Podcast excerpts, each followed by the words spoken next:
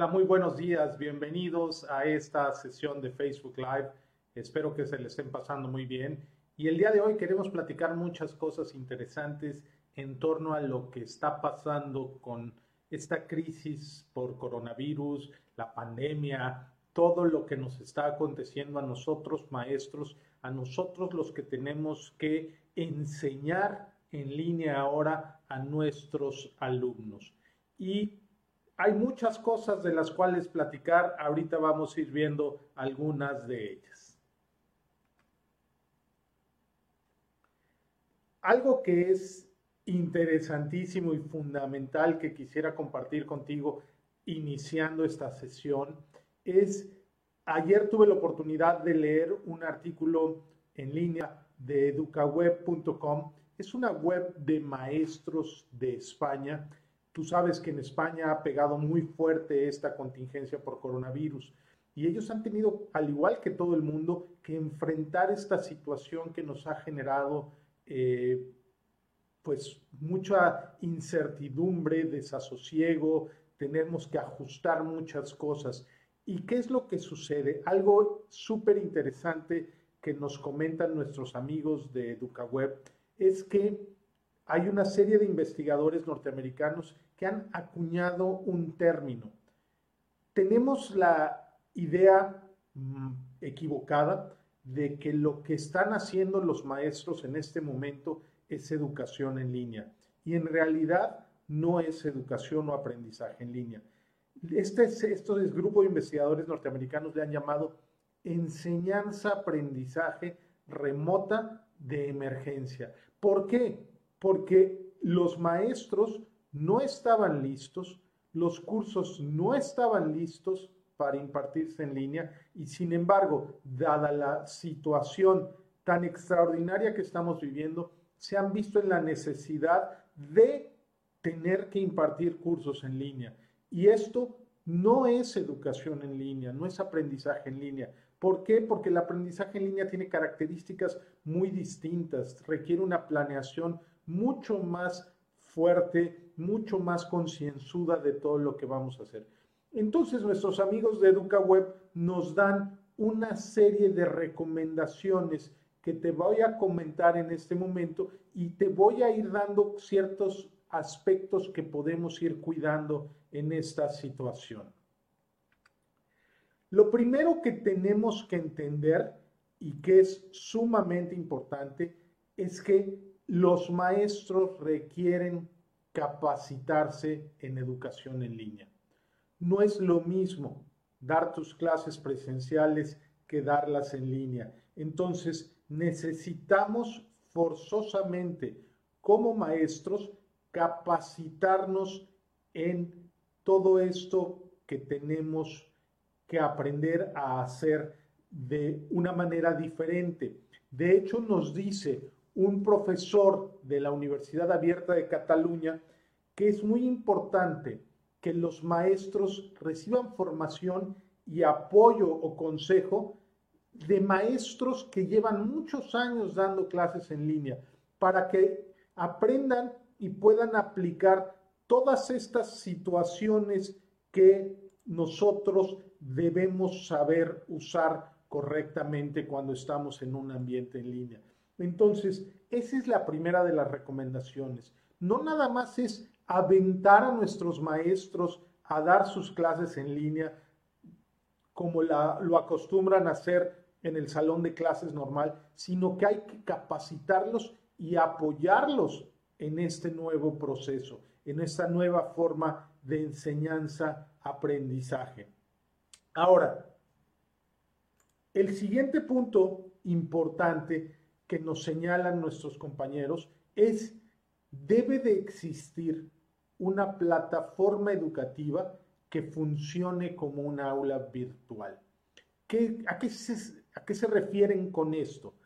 Es muy importante que haya un espacio donde estén el programa del curso, los materiales, las lecciones, que esté todo el cuerpo de conocimientos que el alumno va a necesitar a lo largo de su curso, para que no tenga que andar buscando por aquí, por allá, etcétera, de tal manera que no se pierda y no gaste tiempo en estar buscando sus recursos, que, que todo esté en un solo lugar y que sea algo muy simple y muy sencillo de tener acceso a él.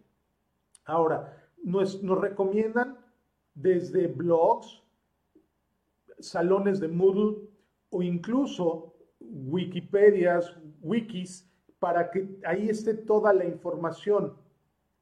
Si tú eh, tienes acceso a WordPress, puedes usar un LMS, que es un Learning Management System, que te permite tener todo integrado de manera muy sencilla, de muy fácil acceso, muy visual, muy atractivo para el alumno y esto te, le va a permitir al alumno tener la certeza de dónde están todas sus actividades, todos sus materiales, todas sus lecciones y que esto sea de veras, es bien importante considerarlo de fácil acceso, que sea sencillo, que la navegación a través de este sitio, de esta plataforma, sea algo sencillo, porque luego buscamos plataformas tan sofisticadas y tan complejas que se vuelve muy difícil navegar a través de ellas. Entonces, más vale que sea algo sencillo, accesible en todos los dispositivos y en todos los sistemas operativos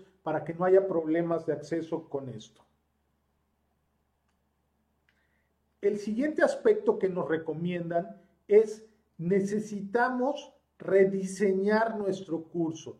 ¿Y a qué se refiere con rediseñar el curso? Se refiere a que tenemos que eh, dedicar cierto tiempo a cambiar un poquito nuestro curso.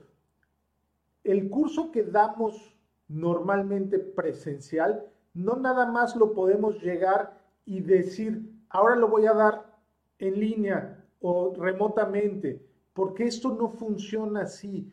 Tenemos que cambiar las actividades, tenemos que buscar hacer todo el proceso muy claro y de ser posible brindarle al alumno un mapa de todo el proceso desde que entra al curso hasta que va a salir por todos los lugares que debe de pasar, por todos los pasos que debe de seguir, de tal manera que podamos ir siempre acompañando a nuestro alumno y podamos irlo guiando. Entonces, esto es muy importante que lo tomemos en cuenta. Debemos dedicarle cierto tiempo a rediseñar nuestro curso. El cuarto punto que nos recomiendan las personas de EducaWeb es debemos diseñar actividades atractivas para los alumnos. No es nada más, como decía hace un momento, pararnos frente a la cámara y empezar a hablar y hablar y hablar, porque en el momento que hagamos esto vamos a perder totalmente a nuestros alumnos. ¿Qué tenemos que hacer? Debemos diseñar actividades que para ellos sean atractivas.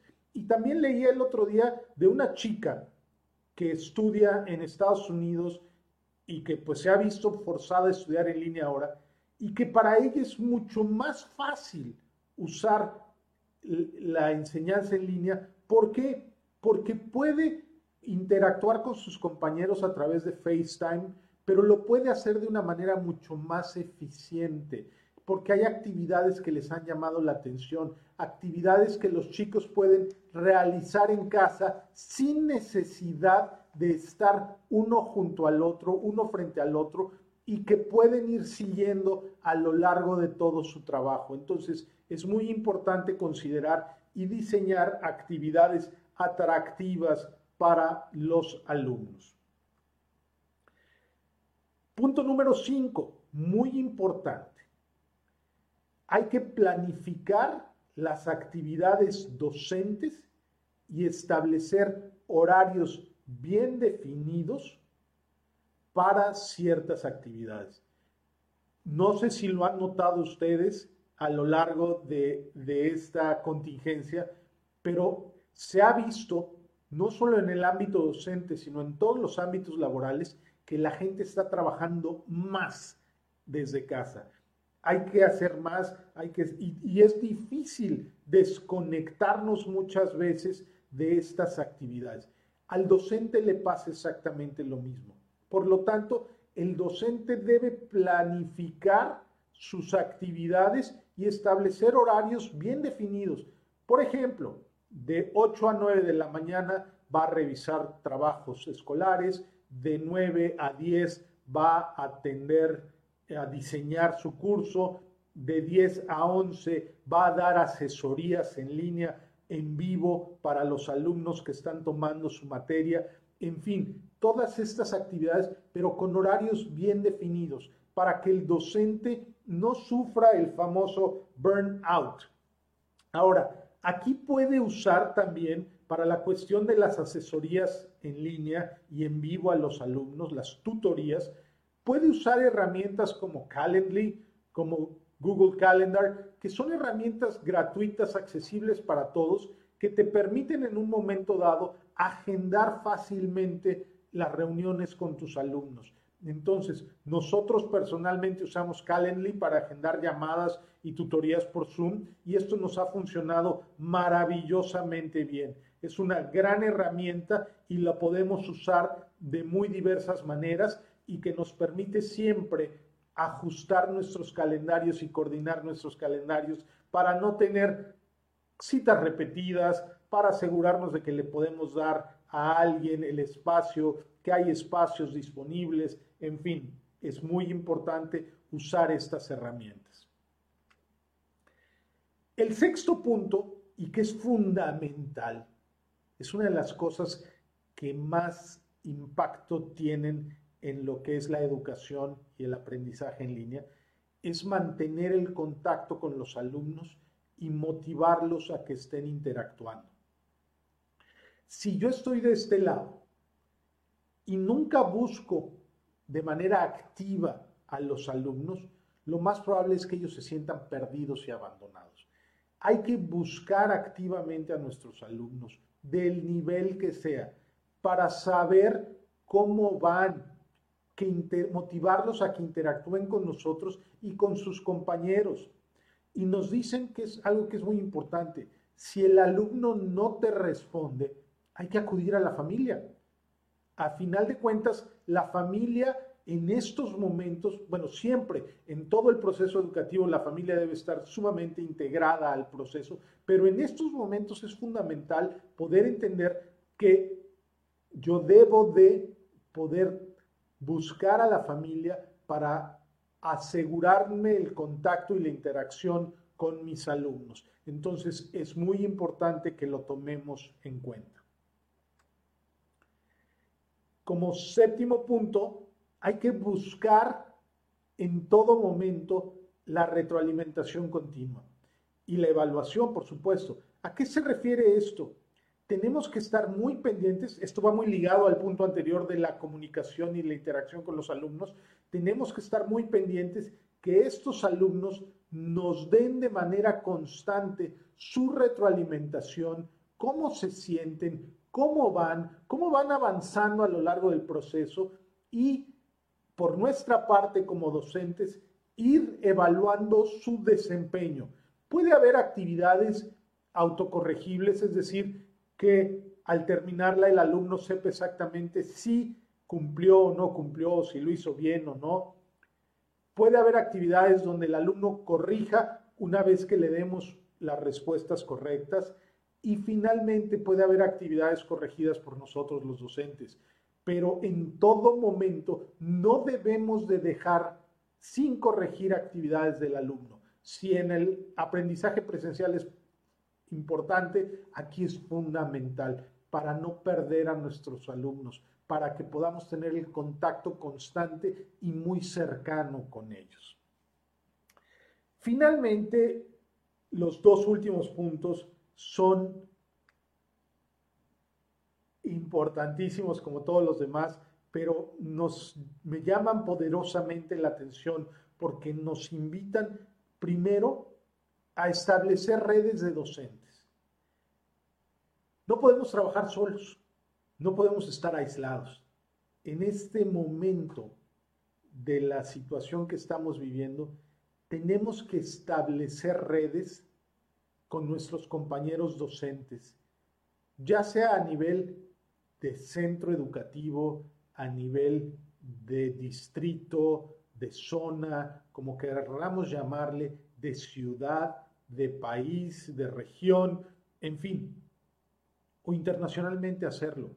Ya hay asociaciones y redes que nos permiten estar unidos todos los maestros, de tal manera que podamos compartir nuestras experiencias, podamos preguntar, podamos saber en qué se está atorando un maestro en Estados Unidos, en Francia, en España, qué nos está pasando en México, en Colombia, y de ir enriqueciendo nuestra labor docente a través de las experiencias de los demás. Esto es fundamental que lo hagamos. Y el punto número nueve, que aquí se ve muy simpático, estos huevos con, con sus caritas pintadas, hay que tomar muy en cuenta las emociones. Y a veces pensamos que, nos, que solo hay que, son importantes las emociones de los alumnos. También son muy importantes las emociones de los maestros. ¿Qué están sintiendo los maestros en este momento? ¿Cómo se sienten? ¿Qué está pasando con ellos? ¿Se sienten angustiados? ¿Se sienten agobiados? ¿El alumno se siente perdido? ¿Siente que ya no va a volver a ver a sus amigos? particularmente los niños chicos. ¿sí? Los mayores probablemente se comuniquen con sus amigos a través de las redes sociales, a través de medios digitales, entonces ellos sigan teniendo esta interacción, pero particularmente con los pequeños es importante hacerles notar que esto es algo transitorio, que vamos a regresar a, pues, por así decirlo, a la normalidad, entre comillas, porque sabemos los adultos que esto, pues no, no tenemos la certeza que acabe en cierto momento, tendremos que ir ajustándonos. Y esto es bien importante entenderlo, porque ¿qué es lo que pasa? Nosotros como docentes debemos esperar que esto continúe. No sabemos realmente si vamos a regresar a nuestra situación normal y entonces es muy importante tomar en cuenta estas emociones de los docentes. Estos son los nueve puntos que nos señalan las personas de EducaWeb y es importante tenerlos muy presentes, tenerlos en cuenta para poder apoyar de mejor manera, poder desempeñar mejor nuestra labor como docentes ante esta contingencia. Esperamos realmente que te sirvan mucho estas recomendaciones. Aquí tienes todos nuestros datos de contacto para que nos busques, para que puedas establecer contacto con nosotros y de veras, con gusto atenderemos todas tus dudas, preguntas, comentarios. Para eso estamos. Inclúyenos en tu red de docentes. Con mucho gusto te ayudaremos. Gracias y hasta la próxima.